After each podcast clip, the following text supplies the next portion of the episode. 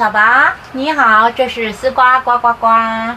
在春暖花开的季节，我们今天来介绍轻歌剧。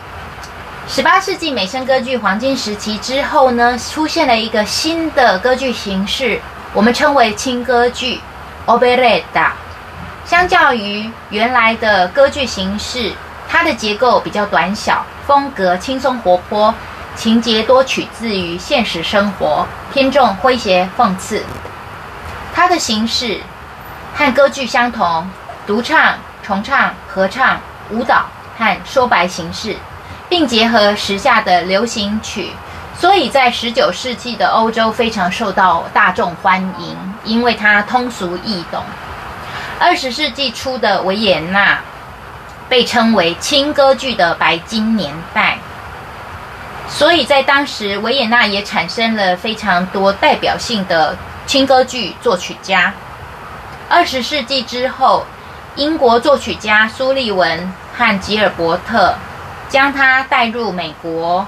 进入美国之后，逐渐被音乐剧所取代，也就是轻歌剧在日后变成了美国百老汇音乐剧的前身。介绍轻歌剧，我们来介绍几位代表性人物作曲家。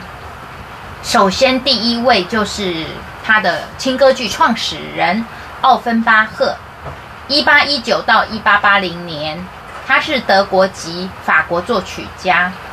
在他的轻歌剧作品里面，最有名的是一部《地狱的奥菲欧》。这部轻歌剧也有不同的翻译，《天堂与地狱》都是同一部。那这一部歌剧的原来的故事主轴是希腊神话故事《奥菲欧与尤利迪茜》，所以我们先提一下原来的希腊神话故事。这个希腊神话故事后后来受到非常多的作曲家、歌剧家和戏剧、舞蹈的喜爱，所以把它改编了很多的版本。光是歌剧作品，至少有十部以上都是以这个故事为主轴。在这个《奥菲欧与尤利迪茜》最有名的歌剧作品，早期有两位，一位是蒙台威尔第，另外一位是格鲁克。那两位的作品呢？蒙台威尔第的作品叫做《奥菲欧》，格鲁克的作品是《奥菲欧与尤尤利迪茜》，也就其实他们的题材是相同，但是名称可能叫做男主角，或者是叫做女主角，或者是两个加起来。那奥芬巴赫是把它改成叫做《地狱中的奥菲欧》。这两个作曲家早期的作曲家做出来的这一个歌剧，都是到现在还是有非常多的演出。那最有名的是葛路克，他所做的这个《奥菲欧与尤利迪茜》，尤其是第三幕里面的一段奥菲欧所演唱的歌剧选曲。等一下我们会听一下这个歌曲咏咏叹调。那我先大致上说一下奥菲欧与尤利迪茜的这一个神话故事。他们两个非常的相爱。奥菲欧呢，他是阿波罗太阳神的儿子。那他非常会弹奏竖琴，所以他的竖琴的功力呢，是可以让妖魔鬼怪还有一些猛兽都臣服在他的音乐之下。那在他们两个要婚礼的当天呢，没有想到尤利迪茜在庆祝的时候就被毒蛇咬死，奥菲欧非常的伤心。地狱神，呃，不是地狱神，天堂里面的天神。嗯，就建议他可以下地狱去救尤利迪茜。当然，他们也帮忙去求地狱王可以让他带他离开。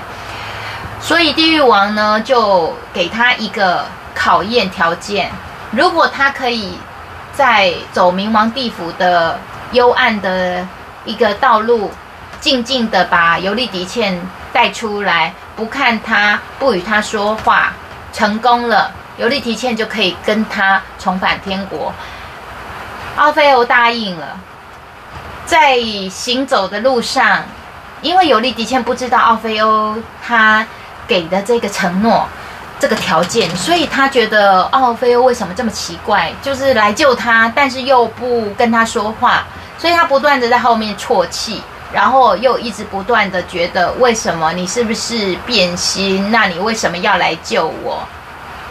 奥菲欧默默的忍着，一直到了洞口路口，他认为呃已经有一线光明了，他也开心了，就不小心回头，一回头。尤利迪茜又死了。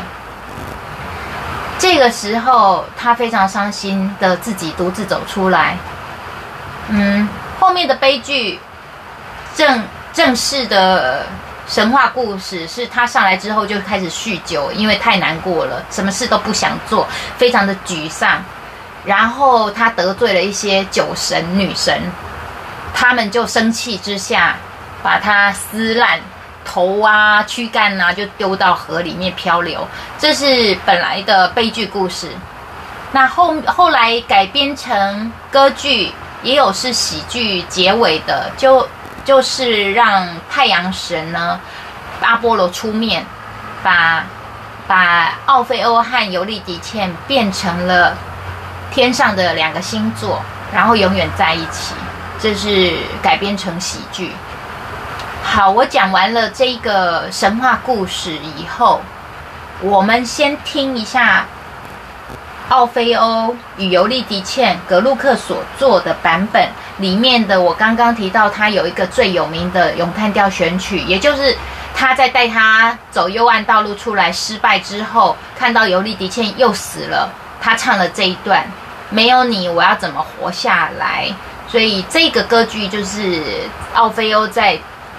嗯，悲伤的感叹：天哪，为什么你不帮帮我？你怎么不回答我？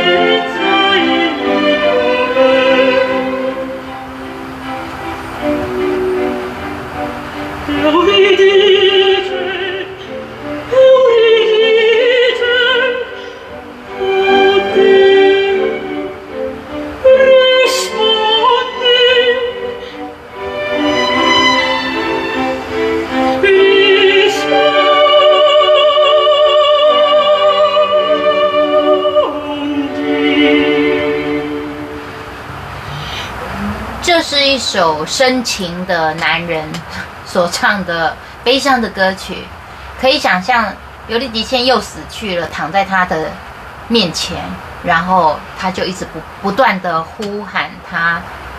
他中间你有听到那个歌词，虽然这是意大利文，大家不一定听得懂，但是 Eurydice 就是尤利迪茜，Eurydice，所以他就一直不断的呼喊尤利迪茜。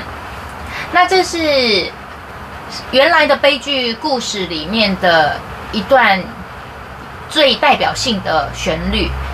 那回到奥芬巴赫呢？他就是因为要做这一部歌歌剧的反讽，所以他会在他的轻歌剧里面又把这样的旋律一直不断反复出现。所以为什么我在前面要先听，让大家听一下这一首呃非常优美的咏叹调？就是等一下还是会会听到。它的这个应该叫主题出现。那我们先回来介绍一下奥芬巴赫到底是如何恶搞这一部 轻歌剧的。大家都知道原来的剧本嘛？那他的奥芬呃呃 奥芬巴赫对奥芬巴赫奥芬巴赫呢？他把男主角。奥菲欧变成了音乐学院的院长，因为本来的奥菲欧就是很厉害的竖琴手嘛，那他就把它变成小提琴音乐院长，会拉小提琴。那女主角尤里迪茜还是尤里迪茜，但他们两个呢，其实私底下呢都有情人，也就是奥菲欧喜欢牧羊少女，尤利迪茜喜欢牧羊人，那他们自己各自都有私通。可是有一天呢，两个人就发现了。那发现了之后，还是大吵一架。大吵一架之后，其实他们很想离婚，但又不能离。所以地狱那个呃，尤利迪茜喜欢的喜欢的牧羊人，其实这个角色呢是地狱之王，他他自己假装他是牧羊人，事实上他是地狱之王。所以他就决定，反正你们都已经知道撕破脸了，那我就想把你。就把尤利极限带到我地狱去好了，所以呢，他们就出去在牧田里面、草地里面呢，他就让他也被毒蛇咬死，那他就把他带去地狱了。奥菲欧其实呢就假装难过，但是他心里非常高兴，哈哈，我终于可以变成单身了。但是旁边的众神呢就说不行，你这样子会受到舆论的压力，你不可以这么做，你总要假装去把他救回来。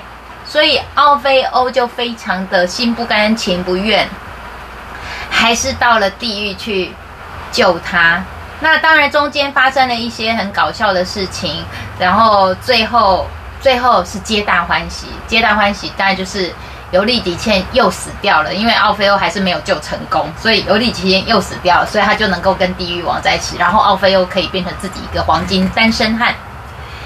所以接下来呢，我要让大家听的是讲了半天，就是奥芬巴赫这一部轻歌剧有名的最有名的一首舞曲，在最后面皆大欢喜的时候出现的。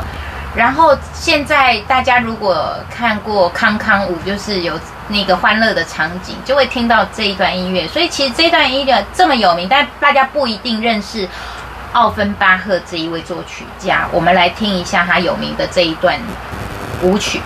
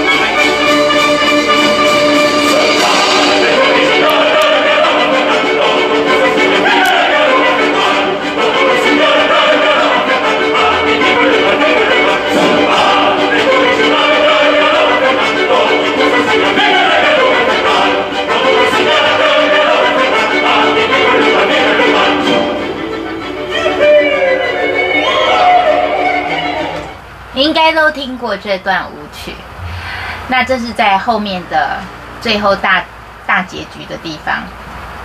接下来我们听一样这一个轻歌剧里面的一段，就是在奥菲欧被逼着要去救他的救他的太太的时候呢，那他就用小提琴，因为他是音乐院院长嘛，那他会拉小提琴，所以他就用小提琴演奏了一段旋律。之后呢，他才前往前往去呃天国，然后去求那些神。那他拉的小提琴拉的这一段旋律，就是用了刚刚我们讲到格鲁克的那一首非常有名的咏叹调《我失去了没有你我要怎么活》的旋律，大家仔细听。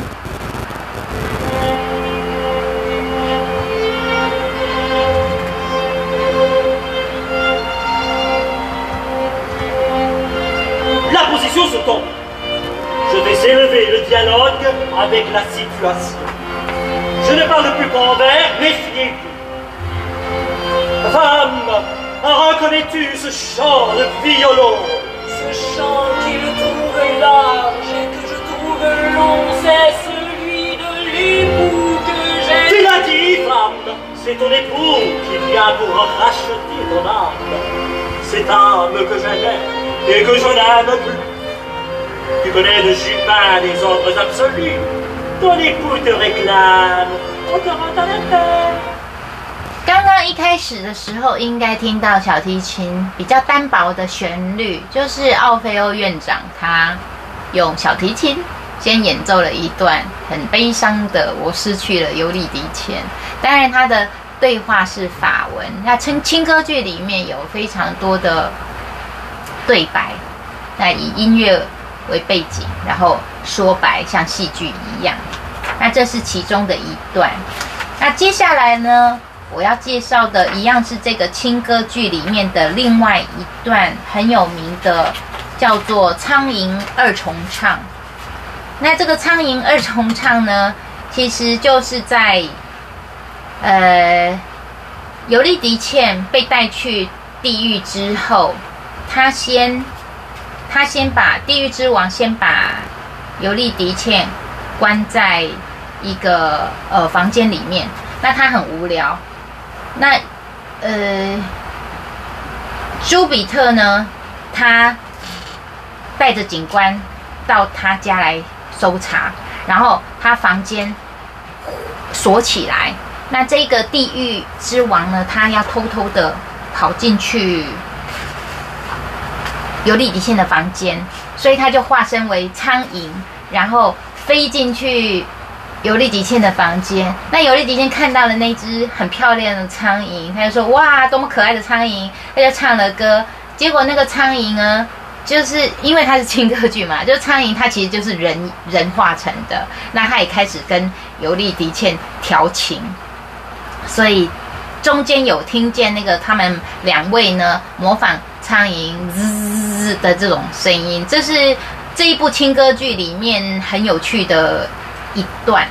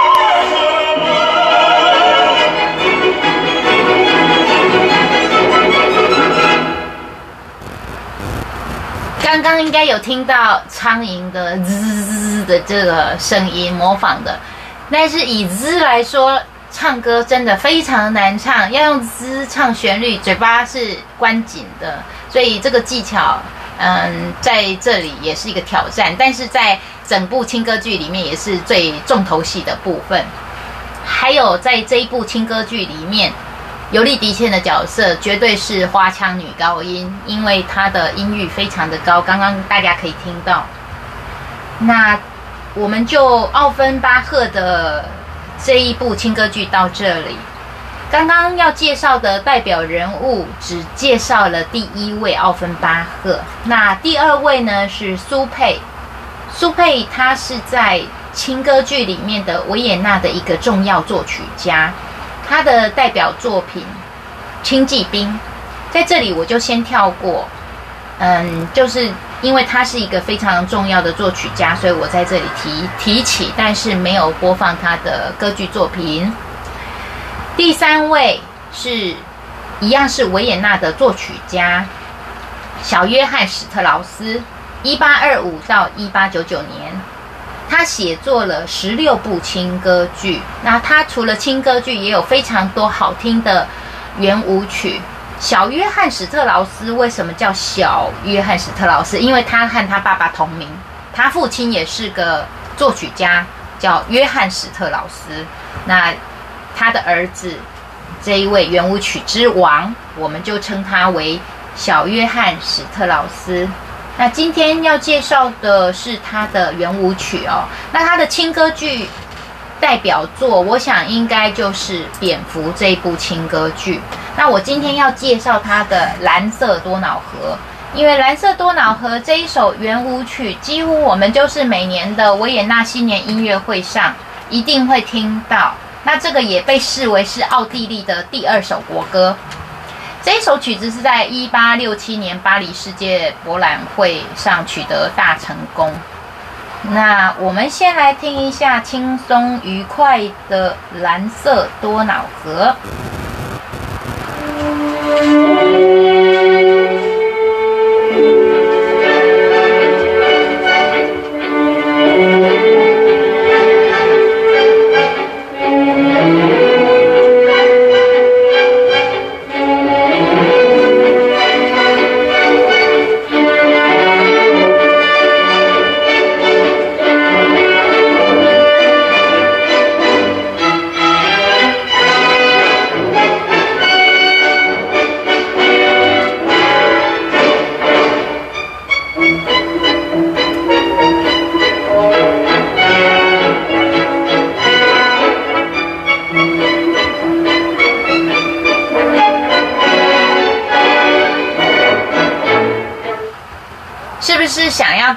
音乐翩翩起舞？这就是圆舞曲的魔力。第四位和第五位要介绍的都是匈牙利的轻歌剧作曲家，一位是雷哈尔，一八七零到一九四八年，他做的最有名的轻歌剧《风流寡妇》。那这一部轻歌剧里面也有很多圆舞曲的场景，我们来听一下这一首是男主角女主角一起演唱的二重唱紧闭双唇。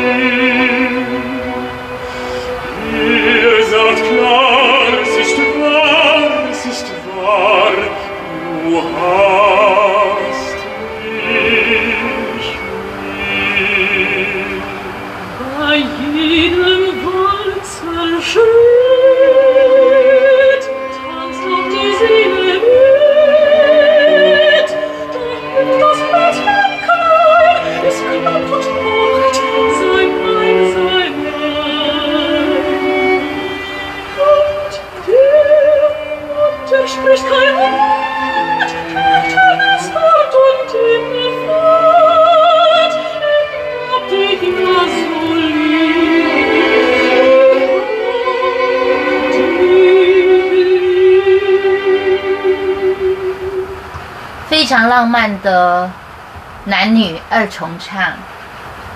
接下来是刚刚提到的匈牙利血统的奥地利作曲家第二位卡尔曼，一八八二到一九五三年。那他也做了非常多的轻歌剧。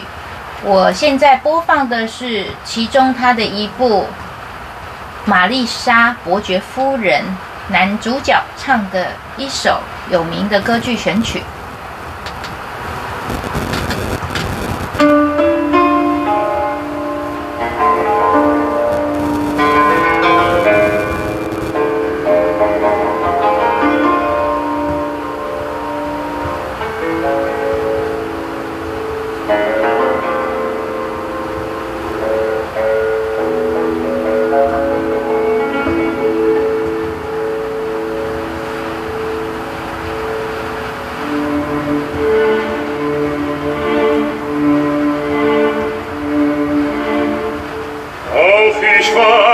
Ein feiner Czardasch Kavalier, abkommandiert Zigeuner gerade so wie ihr, hab mir die süßen Geigen singen lassen, die Dukaten springen lassen, gerade so wie ihr. Müsst nicht gar so stolz drin sitzen heut beim Wein. Wer weiß, vielleicht wird's morgen anders wieder sein. Vielleicht spielt morgen ganz genau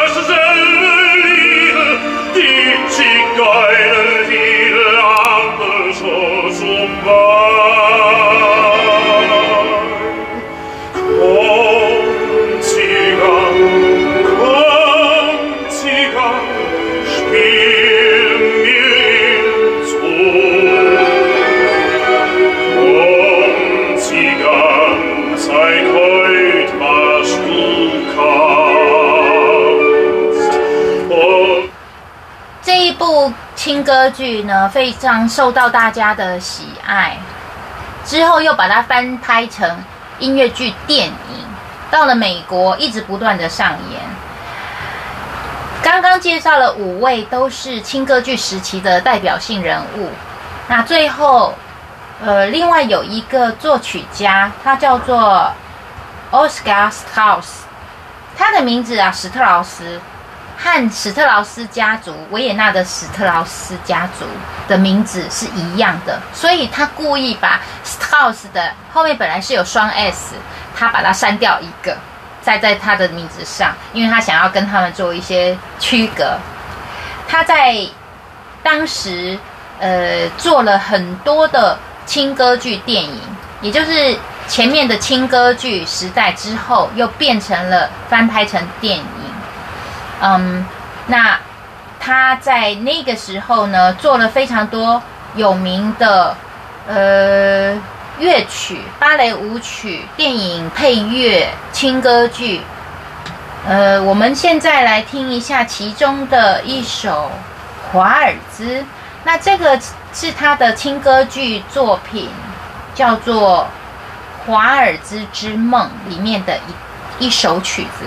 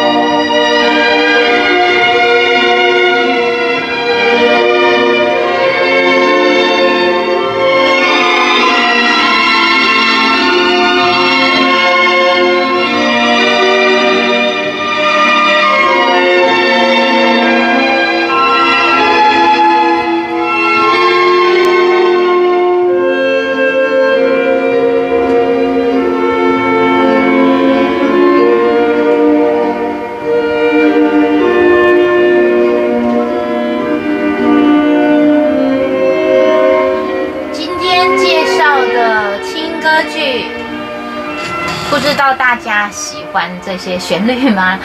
嗯，或许在不懂古典音乐的世界，你会觉得这些其实还是有一点艰深。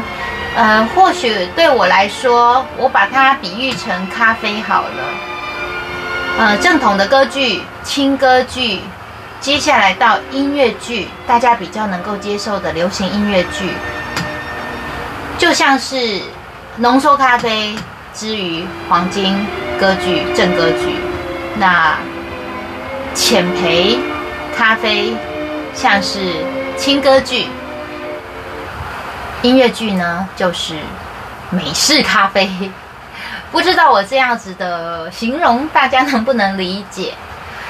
那我们今天就介绍到这里。敲，Maxi，Au revoir，阿比安多。